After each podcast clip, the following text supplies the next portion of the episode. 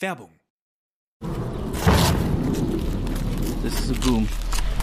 so I, I put on bulletproof now. Yeah. Hallo, ich bin Paul Ronsheimer, Journalist und Kriegsreporter. Und egal ob von der Frontlinie, aus dem Präsidentenpalast oder in meinem Hotelzimmer auf ein Glas Rotwein.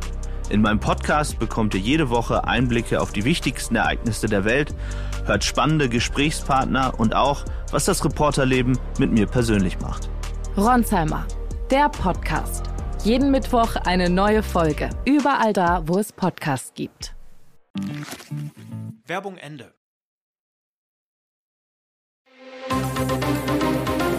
Das Bild News Update. Es ist Mittwoch, der 20. September und das sind die Bild Topmeldungen. Zelenskis Rede an die Welt. Er bittet erneut um Marschflugkörper. Heino wettert gegen Genderwahn. Den haben sie ins Gehirn geschissen. Die Kultwerbefigur macht Schluss. Indeed Ingrid hat gekündigt. Zelensky-Abrechnung mit Putinland. Ukraine-Präsident Zelensky hat Russland in seiner Rede vor den Vereinten Nationen wegen der Verschleppung ukrainischer Kinder Völkermord vorgeworfen und die USA erneut um Marschflugkörper mit hoher Reichweite gebeten. Diesen Kindern wird in Russland beigebracht, die Ukraine zu hassen und alle Verbindungen zu ihren Familien werden zerbrochen, sagte Zelensky am Dienstag bei seinem ersten persönlichen Auftritt vor der UN-Vollversammlung in New York seit Beginn des russischen Angriffskriegs gegen sein Land im Februar 2022. 2022. Der Ukraine-Präsident rief die Weltgemeinschaft dazu auf, den russischen Angriffskrieg auf sein Land zu stoppen. Wir müssen gemeinsam handeln, um den Angreifer zu besiegen. Zugleich warnte er, Russland habe nicht nur im Februar 2020 die Ukraine angegriffen, sondern stelle auch für andere Länder eine Gefahr dar. Wie viele Sitze im Saal der Vollversammlung könnten leer werden, wenn Russland mit seiner Heimtücke und seiner Aggression erfolgreich ist? Zugleich kündigte Zelensky einen globalen Friedensgipfel an. Ich lade Sie alle, Sie alle, die keine Aggression tolerieren, ein, gemeinsam einen Gipfel vorzubereiten. Der ukrainische Präsident warnte vor Versuchen, hinter den Kulissen zwielichtige Geschäfte zu machen. Dem Bösen darf nicht vertraut werden, sagte Zelensky mit Blick auf Russland und Putin. Zelensky bittet die USA auch erneut um Marschflugkörper. Am Rande der UN-Vollversammlung sagte Zelensky im CNN-Interview, sein Land plane nicht, damit Moskau oder andere Ziele auf russischem Boden anzugreifen. Wir wollen einfach unser Land retten.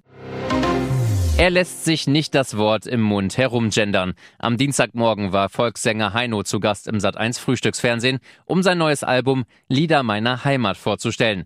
Darauf interpretiert er bekannte Ballermann-Songs wie Laila, Zehn nackte Friseusen oder Finger im Po Mexiko.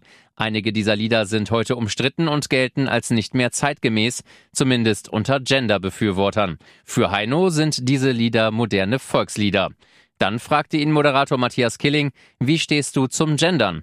Heinos glasklare Antwort, denen haben sie ins Hirn geschissen, wie wir im Rheinland sagen. Ich stehe da überhaupt gar nicht zu. Ich werde weiter von der schwarzen Haselnuss singen. Ich werde weiter lustig ist das Zigeunerleben singen. Das ist ein Stück Kulturgut. Das habe ich in den 60er Jahren in der Blütezeit des Beats wieder populär gemacht.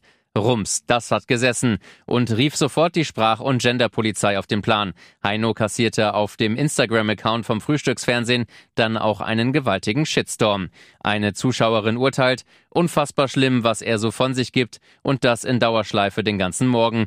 Ganz, ganz gruselig, zurückgewandt und einfach nein. Auch an Sat1 richtet sich die Kritik. Richtig unangenehmer Auftritt noch schlimmer, eure nicht vorhandene Reaktion auf Rassismus und Sexismus. Ich bin einfach nur sprachlos. Glaubt Heino aufgrund der Kommentare nicht, dass seine Aussagen zumindest politisch fragwürdig sind? Heino, ich bin kein Politiker, sondern Sänger und ich sage frei heraus, was ich denke, denn das ist in diesem Land noch immer ein demokratisches Grundrecht. Sie wurde in kürzester Zeit zur Werbeikone. Seit 2019 hat Tina Pfuhr in der Rolle der quirligen Ingrid die Jobbörse Indeed erklärt.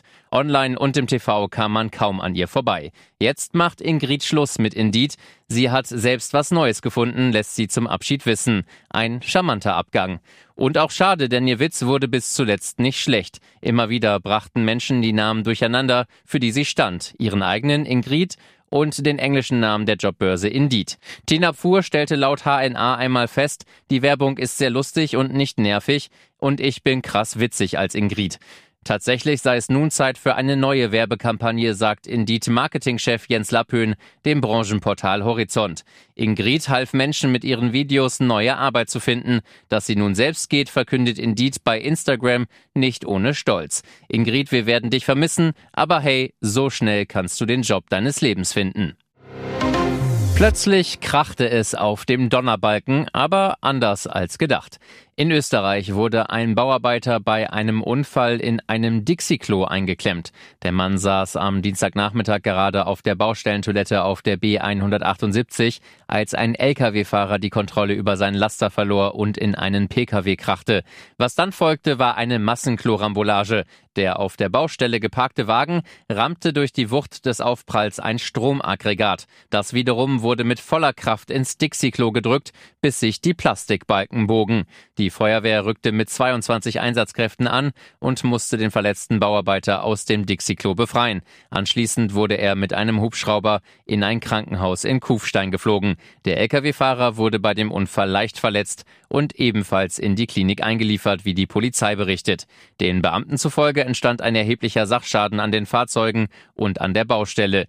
Die B 178 wurde während des Einsatzes in beiden Richtungen gesperrt. Und jetzt weitere wichtige Meldungen des Tages vom Bild Newsdesk. Mal schwarz, mal blond, mal Anna, mal Elisa. Die Nachrichtensprecherinnen des rechtsextremen Hetzsenders Kompakt TV und des Lokalfernsehens Strausberg TV haben dieselbe Sprechweise und dieselben Augen, Nase, Muttermale. Sie sind ein und dieselbe Person. Unter der Perücke steckte Lehramtskandidatin Elisa W., 29. Seit Februar unterrichtete die Beamtin auf Probe an einer kleinen Grundschule im Kreis Märkisch-Oderland. 220 Schüler, 12 Lehrer. Keiner ahnte etwas von ihrem geheimen Vorleben bei Kompakt TV. Erst durch einen Tagesspiegelbericht flog der Perückenschwindel auf. Jetzt stellte Brandenburgs Bildungsministerium die Lehrerin vorsorglich vom Dienst frei. Begründung, Zitat, eine verfassungsfeindliche Gesinnung wird im Schuldienst nicht geduldet. Denn Kompakt TV verbreitet Kreml-Propaganda und Verschwörungstheorien, hetzt gegen Regierung, islamische und jüdische Organisationen. Der Verfassungsschutz sammelt von allen Kompakt TV-Mitarbeitern Informationen und wertet diese aus, sagt das Innenministerium. Doch die Nachrichtendienstler haben sich mindestens ein Jahr von Perücke und Falschnamen täuschen lassen. Erst am 27. Juli informierten sie das Bildungsministerium über Elisa W. Vergeblich. Die Fachabteilung hielt zunächst keine unmittelbaren dienstrechtlichen Konsequenzen für nötig. Folge, nach den Ferien durfte die frühere Kompakt-TV-Moderatorin weiter unterrichten. Erst durch die Zeitungsanfrage erfuhr Staatssekretärin Claudia Zinke von der Fehleinschätzung ihrer Beamten und wies die unverzügliche Freistellung an. Autofahrer aufgepasst. Die EU berät derzeit über einen neuen Regulierungshammer, der Millionen Autofahrer betreffen könnte. Ein erster Gesetzentwurf sieht erhebliche Einschränkungen vor allem für Fahranfänger und Senioren vor, wie unter anderem der Fokus berichtet. Die Vorsitzende des Ausschusses und Berichterstatterin, die französische Grünen-Politikerin Karima Deli, hat die folgenden zentralen Punkte im aktuellen Entwurf vorgeschlagen. Gestaffelte Tempolimits nach Altersgruppen. Für Fahranfänger wäre eine Geschwindigkeitsbegrenzung von 90 Stundenkilometern vorgesehen. Dies würde es Fahranfängern praktisch unmöglich machen, auf Autobahnen zu überholen. Ferner würde der Probeführerschein nach der Probezeit eine erneute Fahrprüfung erfordern. Für Fahranfänger könnte es die Möglichkeit von nächtlichen Fahrverboten geben. Der Entwurf besagt, die Mitgliedstaaten können besondere Vorschriften für Fahranfänger festlegen, um das nächtliche Fahren von Mitternacht bis 6 Uhr zu beschränken. Senioren könnten erhebliche Kosten und die ständige Angst vor dem Verlust ihres Führerscheins erwarten.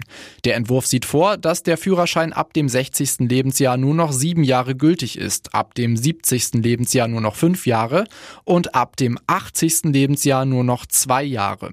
Anschließend müsste der Führerschein auf eigene Kosten nach umfangreichen medizinischen und psychologischen Untersuchungen erneuert werden, wobei die EU darüber entscheidet, ob der Führerschein erneut ausgestellt wird.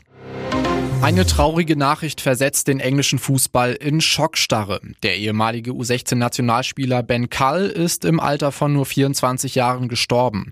Der Engländer hat seinen langen Kampf mit dem Krebs verloren.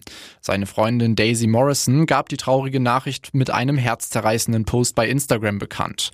Dort verkündete das Paar auch vor wenigen Wochen erst ihre Verlobung. Nun hat die Krankheit dieses junge Glück für immer zerstört. Der schwerste Abschied, schrieb die 22-Jährige zu einem Foto von ihrem Ben und sich küssend vor dem Pariser Eiffelturm und weiteren Schnappschüssen aus glücklicheren Tagen. Gestern habe ich mein ganzes Leben verloren, meinen Verlobten, meinen Seelenverwandten, meine Person, meine ganze Welt. Ich habe immer gehofft und gebetet, dass dieser Tag nie, nie kommen würde. Wahrer Herzschmerz ist real, mein Herz tut körperlich weh und ich habe noch nie so einen großen Schmerz gespürt. Kall stand schon früh vor einer großen Karriere. In der Jugend kickte er beim englischen Traditionsverein Southampton, debütierte mit 14 Jahren schon in der U16-Nationalmannschaft. Doch dann der Schicksalsschlag. 2016 erhielt er mit nur 17 Jahren die Schockdiagnose Krebs. Zwar galt er zwischenzeitlich als krebsfrei, seine Karriere musste er aufgrund der Krankheit trotzdem beenden. 2019 der nächste Schock, der Krebs war zurück. Danach kämpfte er unerbitterlich gegen die Krankheit, am Ende leider vergebens. Seine letzten Worte an seine Fans? Bitte habt Mitgefühl mit jedem, den ihr trefft, denn ihr habt keine Ahnung, welche Probleme sie an diesem Tag hatten. Das Leben ist in keiner Weise fair. Er macht sich ganz schön dünne. TV-Moderator Kai Flaume, 56, zeigt auf Instagram seine Sportaktivitäten. Ein Foto, das ihn jetzt stolz bei einem Laufwettbewerb am Tegernsee in Bayern zeigt, sticht besonders hervor. Flaume hat da kein Gramm zu viel am Körper. Geschätztes Gewicht rund 80 Kilogramm bei 1,90 Meter Größe. Seine Muskeln, Sehnen und Adern zeichnen sich überdeutlich ab. Diätwahn? Nein, Intensivtraining. Flaume sagt zu Bild. Ich mache schon mein ganzes Leben lang Sport, Fußball, Joggen. Seit Anfang April trainiere ich erstmals mit einem Trainingsplan im Laufbereich und werde dabei professionell betreut. Aber wie kriegt man so sehnige Arme? Flaume sagt, eine gewisse Veranlagung ist bestimmt nicht von Nachteil. Ich habe einen sehr aktiven Stoffwechsel, muss viel essen, um nicht abzunehmen. Zwischendurch gibt's auch Pizza und Burger.